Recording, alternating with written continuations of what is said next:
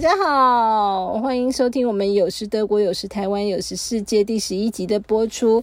我是王蓉啊，大家好，我是庄祖欣，也欢迎大家来到这里听我们在 Podcast 上聊一些有的没的。我呃，我们将要堂堂进入第二个十，呃，第二个十集的第一集。对。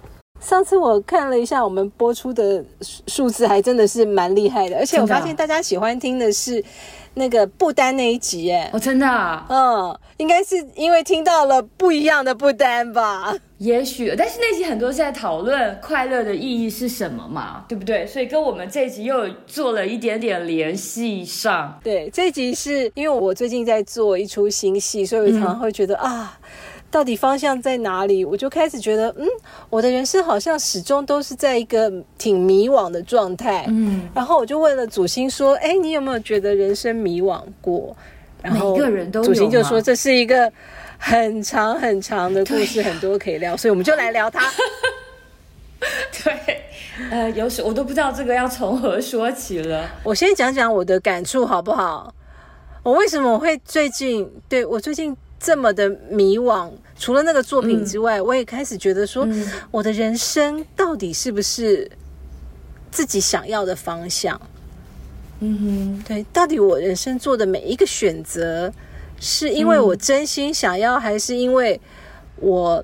有别的想法，所以就选了他。嗯，还是不得已的。对对对，是不是不得已？对，就是这三个字。还是我到底是不是推动我人生剧本的那个人？就是我的剧情到底是不是我自己在推动？然后每一个选择是不是我在选择？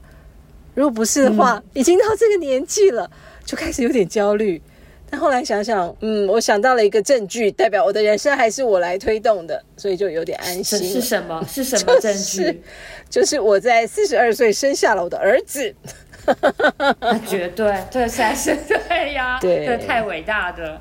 其实想想，我的人生真的就是这件事情，把整个方向就改了，变得好有意义，变成做什么事情都好有意义，因为创造一个生命真的很了不起。这其实真的是一个选择，要不然我还是一个。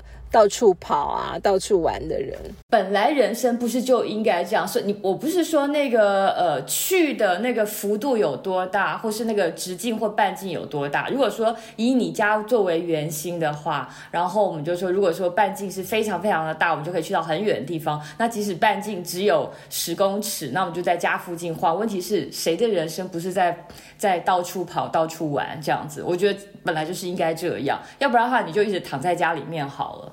觉得本来就是这样嘛，对不对？然后在这到处跑、到处玩，不管是呃，不管是只有十米的半径，还是可能是十万八千里的半径，然后就会碰到一些人，然后就会发生发生一些可能性，然后这些可能性就是看你要不要去碰它。如果可能性你去碰它，然后就会怕，就会展现一个可能性，就会展现出两个、四个、八个、十六个，等等等，一直下去。所以当我有同样的这种，有时候开始怀疑，在怀疑说，真的我是我人生。剧本的呃的那个剧作者的时候，当我在问我自己问题的时候，然后有时候不知道怎么搞，就会自己这样幻想安慰一下自己，说其实另外一个平行宇宙有无限个平行宇宙的呃同样一个庄主星已经在活出每一个宇宙里面，我都在活出另外一种可能性。那我只是在活其中一个可能性而已。哎，你讲的我好感动哎，好好奇妙哦。我最近也碰到几个朋友，到我们这个年纪，一般的情况而言，很多都是小朋友长大了。我我不能讲小朋友这个字哦，我如果讲小朋友这个字的话，我就会被瞪。对，因为他们就会说，我还我还把他们当小朋友。我们家的大朋友们就会说，呃，我歧视他们，没有把他们当大人看。我要讲的是，我的很多朋友也是像我这样，到这个年纪，然后呃，孩子们长大了，可能离开家了，更哎。可能过得好，也也有可能还过得很很不错，然后我们就遇到一个空巢期，然后这个空巢期是很容易让，嗯，我们这个年纪或也不见得是空巢期就一定是小孩子哦，有的时候可能是一段事业，或是忙完了一个很大的项目，然后在忙那段时间是全心全意投注在里面，忽然忙完了，然后不管他的成果是好还是不好，就忽然就掉到一个。黑洞里面去，不知道现在要怎么办。刚开始当然会觉得说，哇，好轻松哦，哇，我真忙完了。比如说小孩子长到大学，然后或者说研究所，然后他们搬出去住，哇，真的是现在我终于有我自己的自由时间了。可是忽然然后等那段轻松的感觉过去了之后，就忽然要掉到一个掉到一个黑洞里面，然后就觉得。现在怎么办？现在我要干嘛？然后就会失去一些人生的方向。哇，你的问题真的是跟我完全不一样哎！我有听说我的朋友他们在讲说，他们送孩子去上大学的时候，就是离家了，嗯，然后孩子跟他们挥手再见，然后妈妈们都哭的乱七八糟的。你也有吗？我这个情形是发生在四呃四年前五年，对啊，因为四年前五年前很严重啊。然后而且我是先。呃，老大先走了，先出去读书了，这样子。呃，然后。但然后我先生也是常常出差那一型的，然后我又住在很乡下的地方，但至少我还有小儿子啊。然后呃，跟我小儿子两个人好像是相依为命那一种的这样子。然后我自己有时候说实在话也是啊，那个时候如果有有女朋友找我去这里去那有别的事情要出去，那我心里说，哎呀，就是因为家里还有个小儿子，我没有办法去玩得尽兴这样子，我还是要回来给他做饭，还是感觉要家里面还是要有一个妈妈在，毕竟他在家里面，然后。讲讲话的时候，好像又是有一点点小小的抱怨啊，我就是没有办法自由。可是等真的自由来了，他我记得他是八月底去念大学，搬出去，我还去帮他整理他的学生宿舍，帮他爬上爬下，帮他装窗帘啊，帮他装装电灯泡啊，等等等。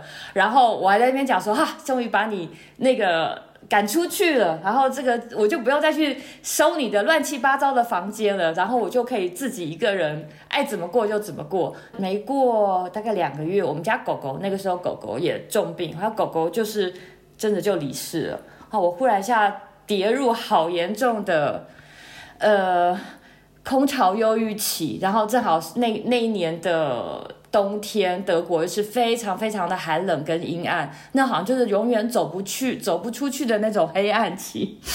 哦，嗯，对。然后后来，所以当人家问我我是为什么会去念大学的，为什么年纪一大把跑去念大学？事实上，事实上最初最初的原因就是这个，就是这个。然后我就觉得说我这样一直消沉下去，然后也不是办法，这样子。然后，所以总要做点什么。每天要忙的事情是有的在忙，可是就空出来一个洞在那边。哦，那后来读书真的有帮助吗？当然，在读书的中间也会觉得说，哦，为什么要去给自己找这个麻烦？现在年纪一大把，又要去考试，然后又要去呃上课，有有些有些课还要点名，真是莫名其妙。然后就就觉得说自己在做的很荒谬的事情，而且给我打分数的那些教授，就是有一两个还比我小了二十岁，然后还然后就是。我就觉得说，当然跟每个人都可以学习什么，可是我在想说，哦，为什么？为什么我要去给自己找这个这个大麻烦这样子？那可是你有一个目标要去做下去的时候，那当时我刚刚去上大学的时候，我相信很多人都是在看说，好吧，你要你要去做这个，看你能够。看你能够撑多久。说实在话，我现在我九月份就要毕业了。嗯嗯，我现在论文也写完了。上个礼拜去学校参加初审，然后教授要先看一下，就是大致你的内容，然后你才初审通过才可以参加。呃，结业考试就是论文考试这样子，那我当时通过了。写完之后，我已经那个 celebrate 三个礼拜，我现在也掉掉进去一个小小的黑洞了。我现在要干嘛？我现在在找新的人生方向了。哦，所以黑洞其实是驱使你一直往前进的一个动力耶。你就你就是为了要爬出来，所以就拓展了自己的世界。我不知道每个人是怎么样哦，但是大概也是因为我在网上写文章的一些关系，然后我常常，我觉得我常常会收到一些朋友，他们跟我分享他们心里的故事，我觉得这算是我的幸运。很多人会把他们的。私呃私人的心理的故事分享给我听，这样子，嗯，然后我自己也知道，我大概又很很容易吸故事，可是另外一方面，我又有我自己的脆弱。当人家把他们的心灵的故事分享给我听的时候，当然你是我是希望说能够呃，能够给他们打气，给他们力量。但是说实在话，我常常自己觉得我力量不够，然后他们的忧郁也让自己也变得很忧郁，然后我自己会很容易出不来。可是总是我自己也不知道为什么，总是有很多朋友告诉我说，觉得我是一个很散发正能量的人。那既然人家这么说，我就觉得那大概是吧。其实我觉得蛮蛮幸运的，然后我能够得到很多朋友的信任，然后也是我自己看到的一些事情。比如说我看到的一些，嗯，那种歧视，我觉得我看到很多很多的歧视，那个种族的歧视，然后对那个呃职业的歧视，或是对成绩不好的，或者说什么的一些歧视，我看到就会很难过，很难过这样子。嗯，你记不记得在我刚生孩子的时候，你曾经从德国寄来一个阿拉丁神灯给我？真的吗？对啊，对。嗯，然后我就记得我看的那个神灯，还有你有写了一封信给我，我好感动哦。真的吗？我记得你那个大那逐字逐句我是不记得，但是意思就是说，这个是可以带来很多幸运的一个东西，就一个幸运物。你就要相信它嘛。所以就所以当当你有那个就是呃低潮的时候，你就可以去。试擦一下神灯，说不定精灵就会出来了。对，我就觉得你好有趣，你是一个很有同理心，就是很相信能量的感觉。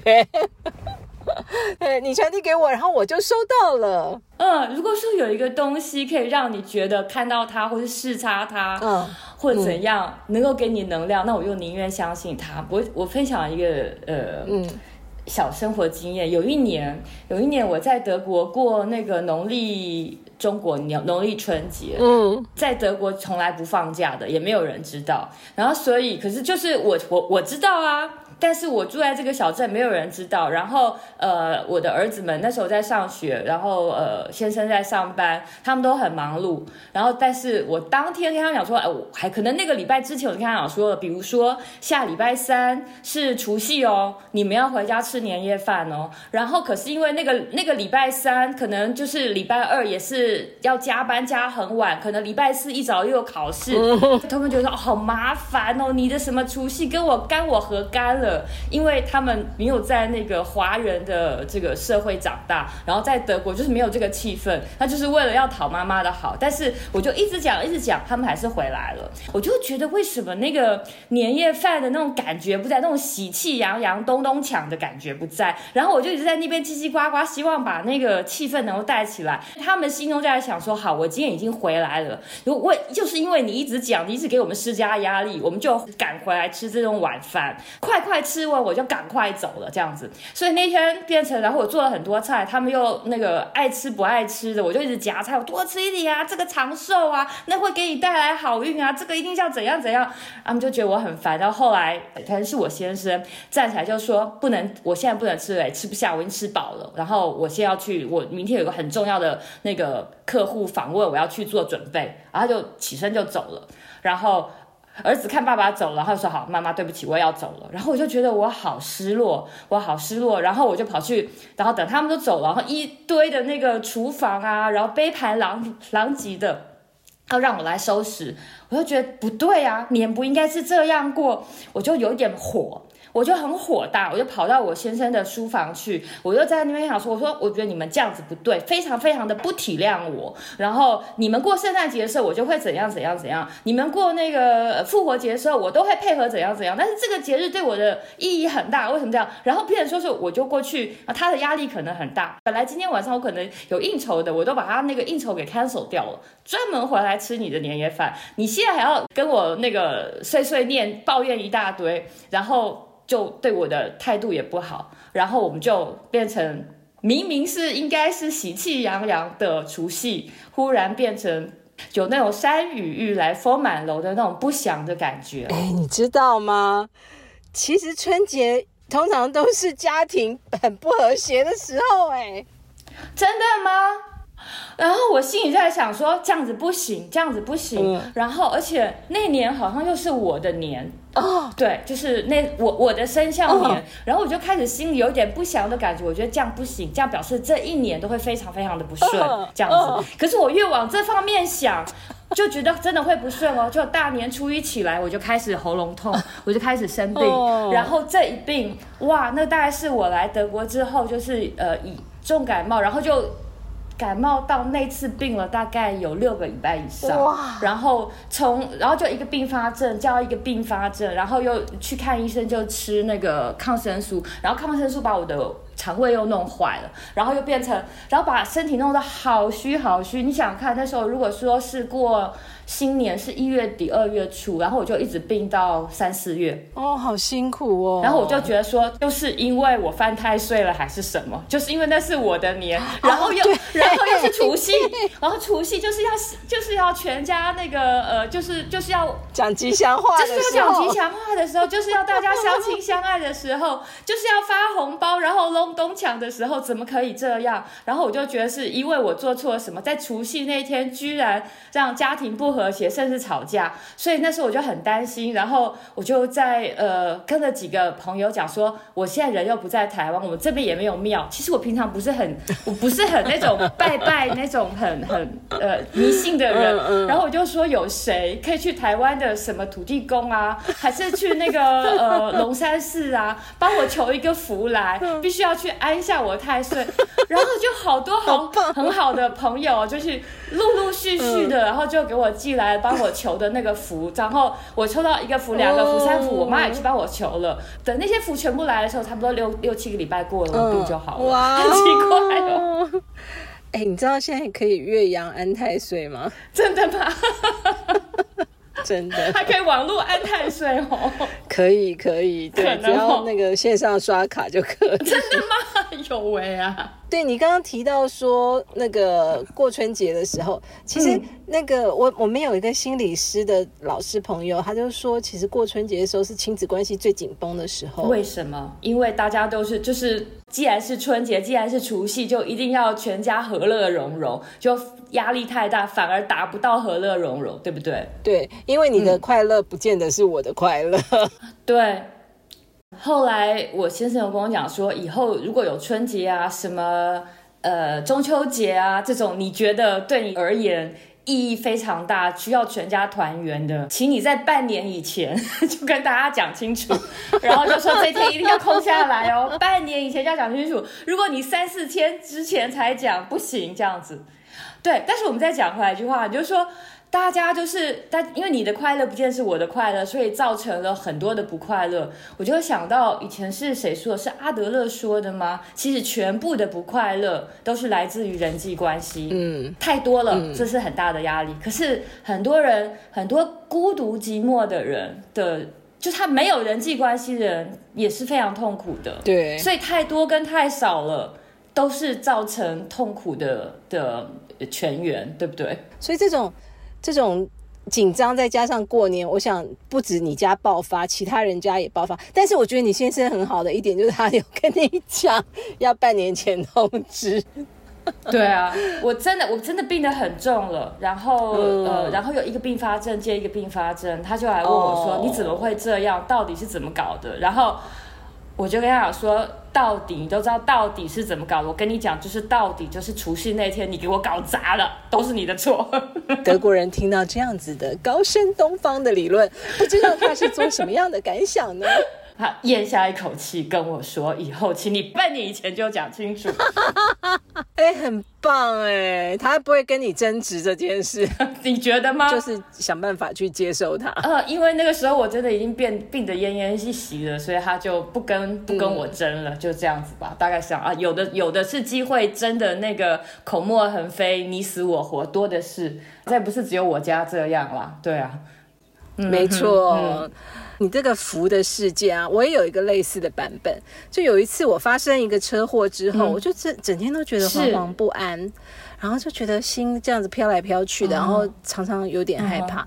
后来就是朋友就建议我说可以去收金，我就从那个时候之后，我就觉得只要心里有一点不安，我就去行天宫。他们有很多志工，然后都是穿着蓝色袍子的年纪稍微大一点的妇人们，他们就会有一种。很特别的手势，然后问我叫什么名字，然后这样咻咻咻咻咻咻就好了。然后出去的时候，我都觉得心里很安定，哎，真的太好了。但不晓得这有没有线上的服务就是了。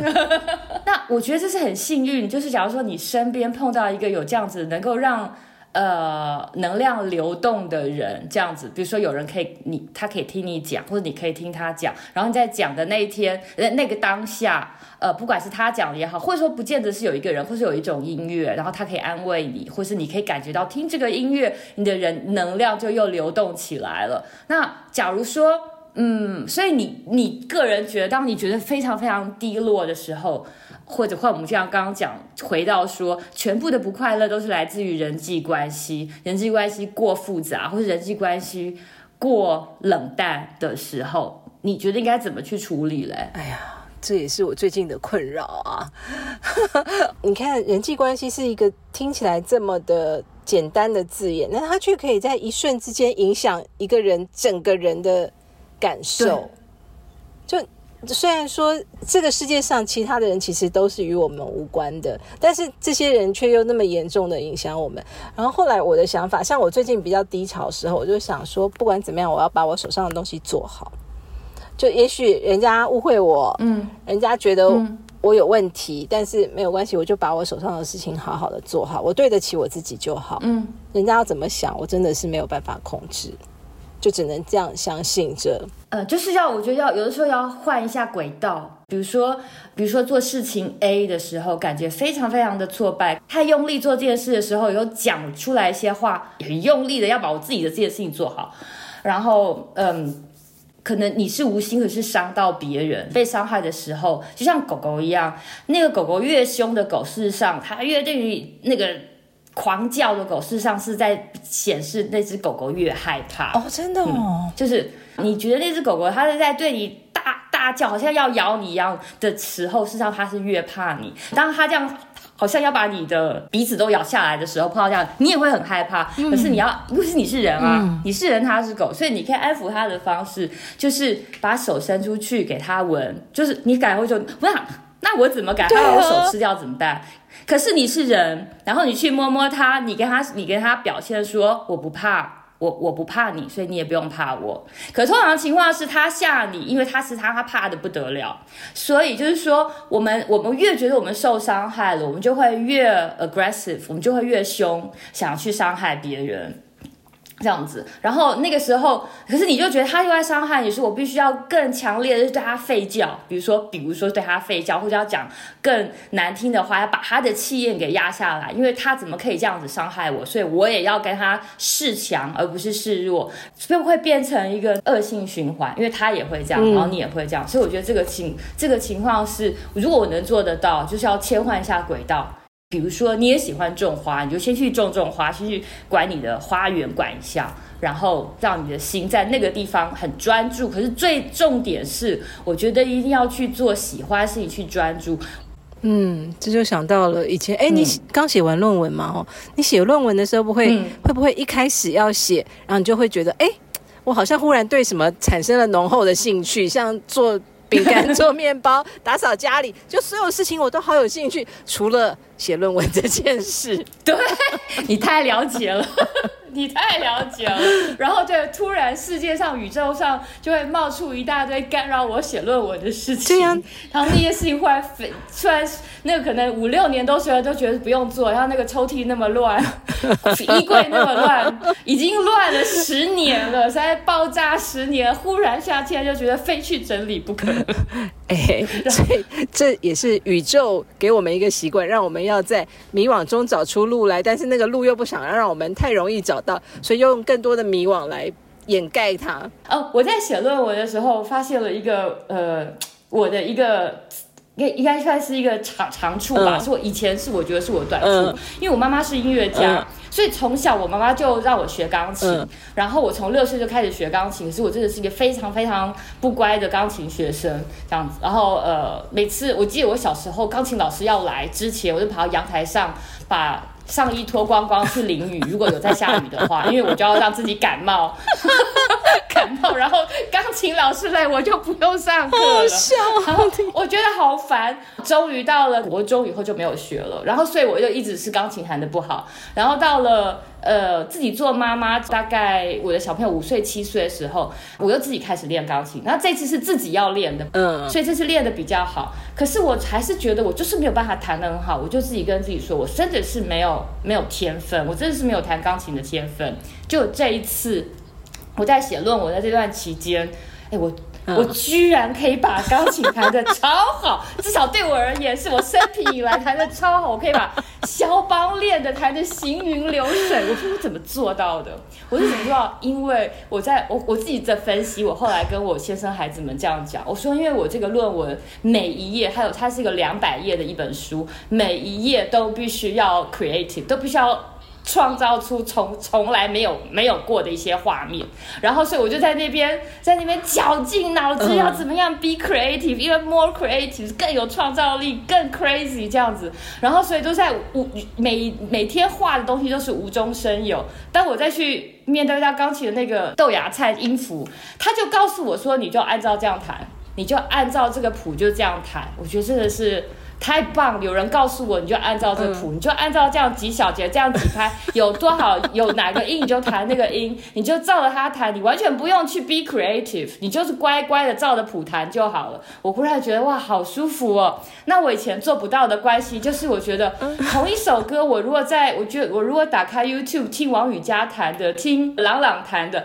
他们已经弹这么棒了，我就算练一百遍也不会弹的有他们的百分之一棒 这样子。我干嘛要去弹？然后这样，然后但是这次，对我就觉得说我永远，我就算弹一百遍、一千遍，我也不会变成他们，因为他们就是弹的那么那么完美。然后当然当然不是说你要去跟那些大师比，但是我又觉得说那就听他们弹就好了，我干嘛去浪费这个我弹一百遍、一千遍的时间呢？这一次写论文的时候，我发现能够就是有这个谱跟我说，你就这样弹，往左就往左，这样的往右你就往右，事实上是非常非常幸福的事情。嗯嗯，对啊，对，但是要看就是要呃看情形，如果说。变成说你必须要永远的听话，你老板叫你往往右，比如说叫你往右九十度，你如果说往右九十九十三度，他就开始觉得你这样做的不对，你就觉得毫无伸展的自由空间，就开始觉得受不了了。所以凡事都是相对的，人生都是一种都是一种平衡，一种 balance，对不对？然后自由过多的时候，你就希望能够啊，就叫乖乖的听话，做一些。完全不用动大脑的事情就好幸福，这样子。可是做多了这种不用用大脑的事情，然后就开始觉得绑手绑脚，被人家管的很讨厌，被人家压抑的很讨厌，又很想去作怪这样子。哎，这个我真的觉得里面有很深的含义耶。嗯，像是我有。那个有一个朋友介绍我一个叫做“你的爱的语言是什么”这样子的一个测验，他就说有些人是喜欢收到礼物，有些人是喜欢听到好听的话，有些人是喜欢有什么肯定。嗯，但是我就觉得这个好难选哦，因为我怎么知道今天我想要的是什么呢？当我没有礼物的时候，我当然要礼物啊。那我有了礼物，我就不会再想要更多的礼物。对，我不是那么贪心的人。对，所以。我觉得你这个讲的，就是其实人都一直是在变化的，像是本来很不喜欢的事情，但可能下一秒钟就因为某个原因你就喜欢了。对，没错，是就是是就是好好玩啊，人生的太有趣了耶。对，我是到了德国以后才知道。很多德国跑来问我，想说你有没有看过那个《Book of Book of Change》这本书？但好有名哦，你们你们中华文化里面好有名的书。我说这是什么书啊，《Book of Change 》。后来我才知道他们在讲的是《易经》。拜托，我们有谁有看过《易经》？我们以前小时候在在念国文的时候，我们念了很多《论语》啊，那个念了很多《孟子》，可能会可能还会看一点点那种。庄子的小故事，还那个什么，但是谁会去念《易经》？没有吧？这样子。可是，对我才知道，原来《易经》在德国是呃，在他们的汉学里面很有名，而且一般人都知道。然后我去翻，就他，我就翻德文版《易经》，一开始的那个第一页就写说，就说是世界上唯一不改变的事情就是改变，就是像是就能够像水一样的适应。适应环境，适应容器，所以就是要一直一直想办法做水吧。所以就有那个 be water 这件事情出来。对，就是以前那个是李小龙说的，对不对？啊，我我记得我去年生日的时候写了一篇生日感言，大家都觉得好像到了我们这个，世上到了我们这个年纪，在各行各业，大部分大部分也都做到了一个小。小领导的地位，对不对？如果不是大领导，是小领导，因为有这么多的生活经验跟职场经验，可是好像还是有这边的不满意，那边不满意。等工作顺利了，可能家庭跟或是伴侣的关系会出现一些矛盾。那如果家庭跟伴侣的关系好了，可能小孩子又开始叛逆，或是小孩子开始生病，然后可能这边都弄好了。那年迈的爸爸妈妈又出现了问题，所以总是没有办法在各方面都非常如意，然后好像到最后猪八戒照镜子，而且那个镜子还不是就是里外而已，可能是那种三百六十度都不是人，对，都不是人的感觉，嗯，好难，对不对？可是事实上，那就如果像那种情况下，就只能跟自己讲说做水，做水，做水，嗯，就是一个过程，嗯。对，因为水太热的太热的时候，它会蒸发变成空气；然后太冷的时候，它会变成冰块。然后它适应各式各样的环境跟跟容器。如果能够做水的话，那就太棒了。对，而且水不会永远都是水蒸气，或永远都是冰块，它总是会有下一个阶段的演变。对，总是会有下一个阶段。哎呀，好励志哦！嗯。而且它它永远事实上是能量不变的，你不觉得？它不管是蒸发到空中，还是下雨下来，它能量事实上是一直不变的。所以有一天，我一忽然意识到，说我们喝的水就是恐龙时期恐龙喝的水，耶！对呀，好感动哦。有一次，就是也是我的心情非常不好，我已经忘了为了什么事情了，心情非常的不好。嗯，呃，不好到身体也不好，心身体呃就觉得好像没有力气做任何事情。然后就瘫在那边，瘫了一整天，然后就开始，然后就问问自己说：“那现在你想要做什么？”就自己问自己：“现在我想要做什么？做什么事情会让我稍微感觉好一点点？”然后就把身体撑起来，去喝一杯水啊，觉得水好好喝哦。然后就觉得，哦，原来喝那一杯水，就觉得好像那个能量就回来了。嗯，真是人生可遇而不可求的体会啊。对啊，嗯，所以当我们面临迷惘的时候，其实我们今天节目里面已经提出几种解决的方案，就是一找到下一个黑洞跳进去，二最有效就是赶快去写论文，馊主意，这什么什么主持人啊，什么烂点子？嗯，这是我们的第一个点子，对不对？就是找到一个东西，比如说阿拉丁的神灯。你的阿拉丁神灯是什么？对，找到一个阿拉丁神灯来给自己幸福的感觉、幸运的感觉，相信会变好的。对，有一个东西可以让你去擦拭它。这个阿拉丁的神灯可能是你种的一盆花，可能是你巷口的呃一碗刨冰这样子。另外一个，我觉得我也常常跟朋友们要讲的，一定要做，一定要做你。开让你开心的事情，那个开心的事情是不见得会让你赚钱的事情。那赚钱的事情当然还是要做，因为不我没钱也是没办法生活下去。但是除了赚钱之外，一定要做一件事情，是你全心全意想要拥抱。你做的时候，你就会忘记赚钱，你甚至会忘记你是谁谁谁的儿子、女儿，甚至谁谁谁的妈妈、谁谁谁的老婆、先生，你就能够全心全意的融入这件事情。如果找到这样这件事情的话，我觉得那个能量一定会流动的。嗯，对，这是要花一点时间去体会的。还有一个方法就是多跟朋友聊天，像我们我们今天的聊天，我觉得很羡慕啊，因为在台湾就很容易找到朋友聊天啊。然后我在这边大部分时间很少人跟我聊天呢。对，当我找到哦，原来可以在网络上发表文章，然后把自己的心事写出来的时候，呃。我觉得事实上，我非常感激那个给我按赞，甚至给我留言的哦，太棒了！我非常感激他们，因为我我感觉我刚刚开始来到德国的时候。我觉得，OK，我现在就是要清心寡欲，我不能太想家，因为我如果很想家的话，我就很痛苦，我就没有办法在这边开开心心的活下去，所以我必须要锻炼。我还是回台湾，就是只有看爸爸妈妈而已，然后几乎很少跟以前的朋友联络这样子，因为我觉得，就是我要我要断掉这个会让自己非常思思念的这种这种呃心情。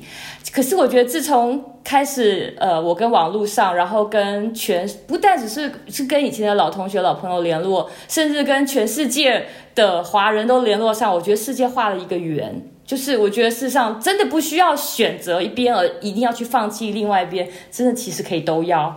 我觉得好棒，可以都要。嗯，所以网络的存在其实相对来说会制造一些焦虑，但其实在情感上面也带来很大的满足。会制造呃焦虑，我觉得这个也是真的，而且越来越严重。像现在的 TikTok 一个短视频才多短啊，几秒钟，所以那个多巴胺的分泌。变成就是它的刺激是非常非常集中，短时间集中，然后那个把手机一关掉的方向盘，就人就会容易觉得很空虚，很空虚。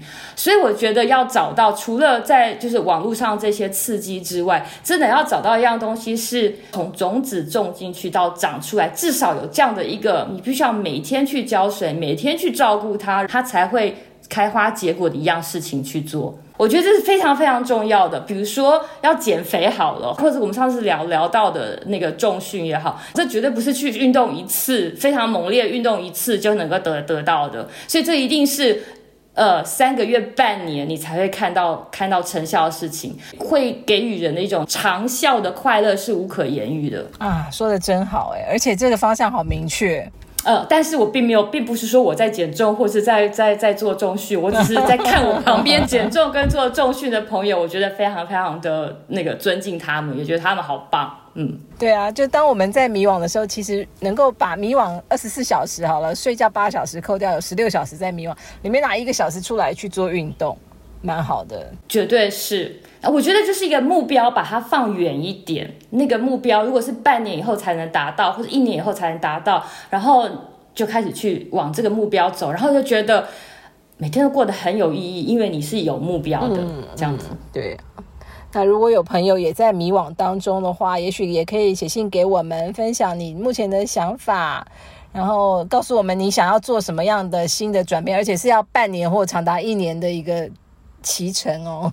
我们一起来看看事情会变得什么样子。对我非常乐见这样子的分享，嗯，也非常谢谢这一段时间给我们鼓励的听众，帮我们收听，给我们点赞，还有那告诉我们你们的听后感，我们都觉得很开心。对，真的很感谢。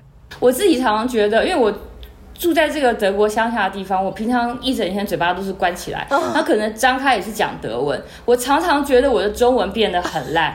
我写文章的时候 OK，因为我写文章的时候可以咬着笔杆思索这句话怎么写呀，然后可以稍微稍微去咬文嚼字，去再再做一个斟酌改那个改进。可是讲话是当下的，我常常觉得我找不到那个最适合的字，然后我就在那边呃。嗯啊啊呀，然后这边抓一个字，那边抓一个字，但是都说不到那个最精准的字。当我在听我自己的呃录音的时候，哦，常常觉得很想找个洞 钻进去。我现在想到了我刚才在找的那个字，就是主心到底是个什么样的人？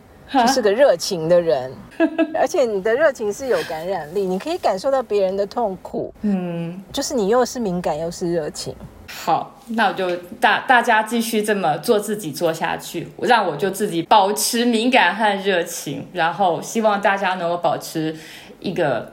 清明像水一样的心，对，同时让我们一起看下去，祖星接下来会帮自己挖一个什么样的黑洞呢？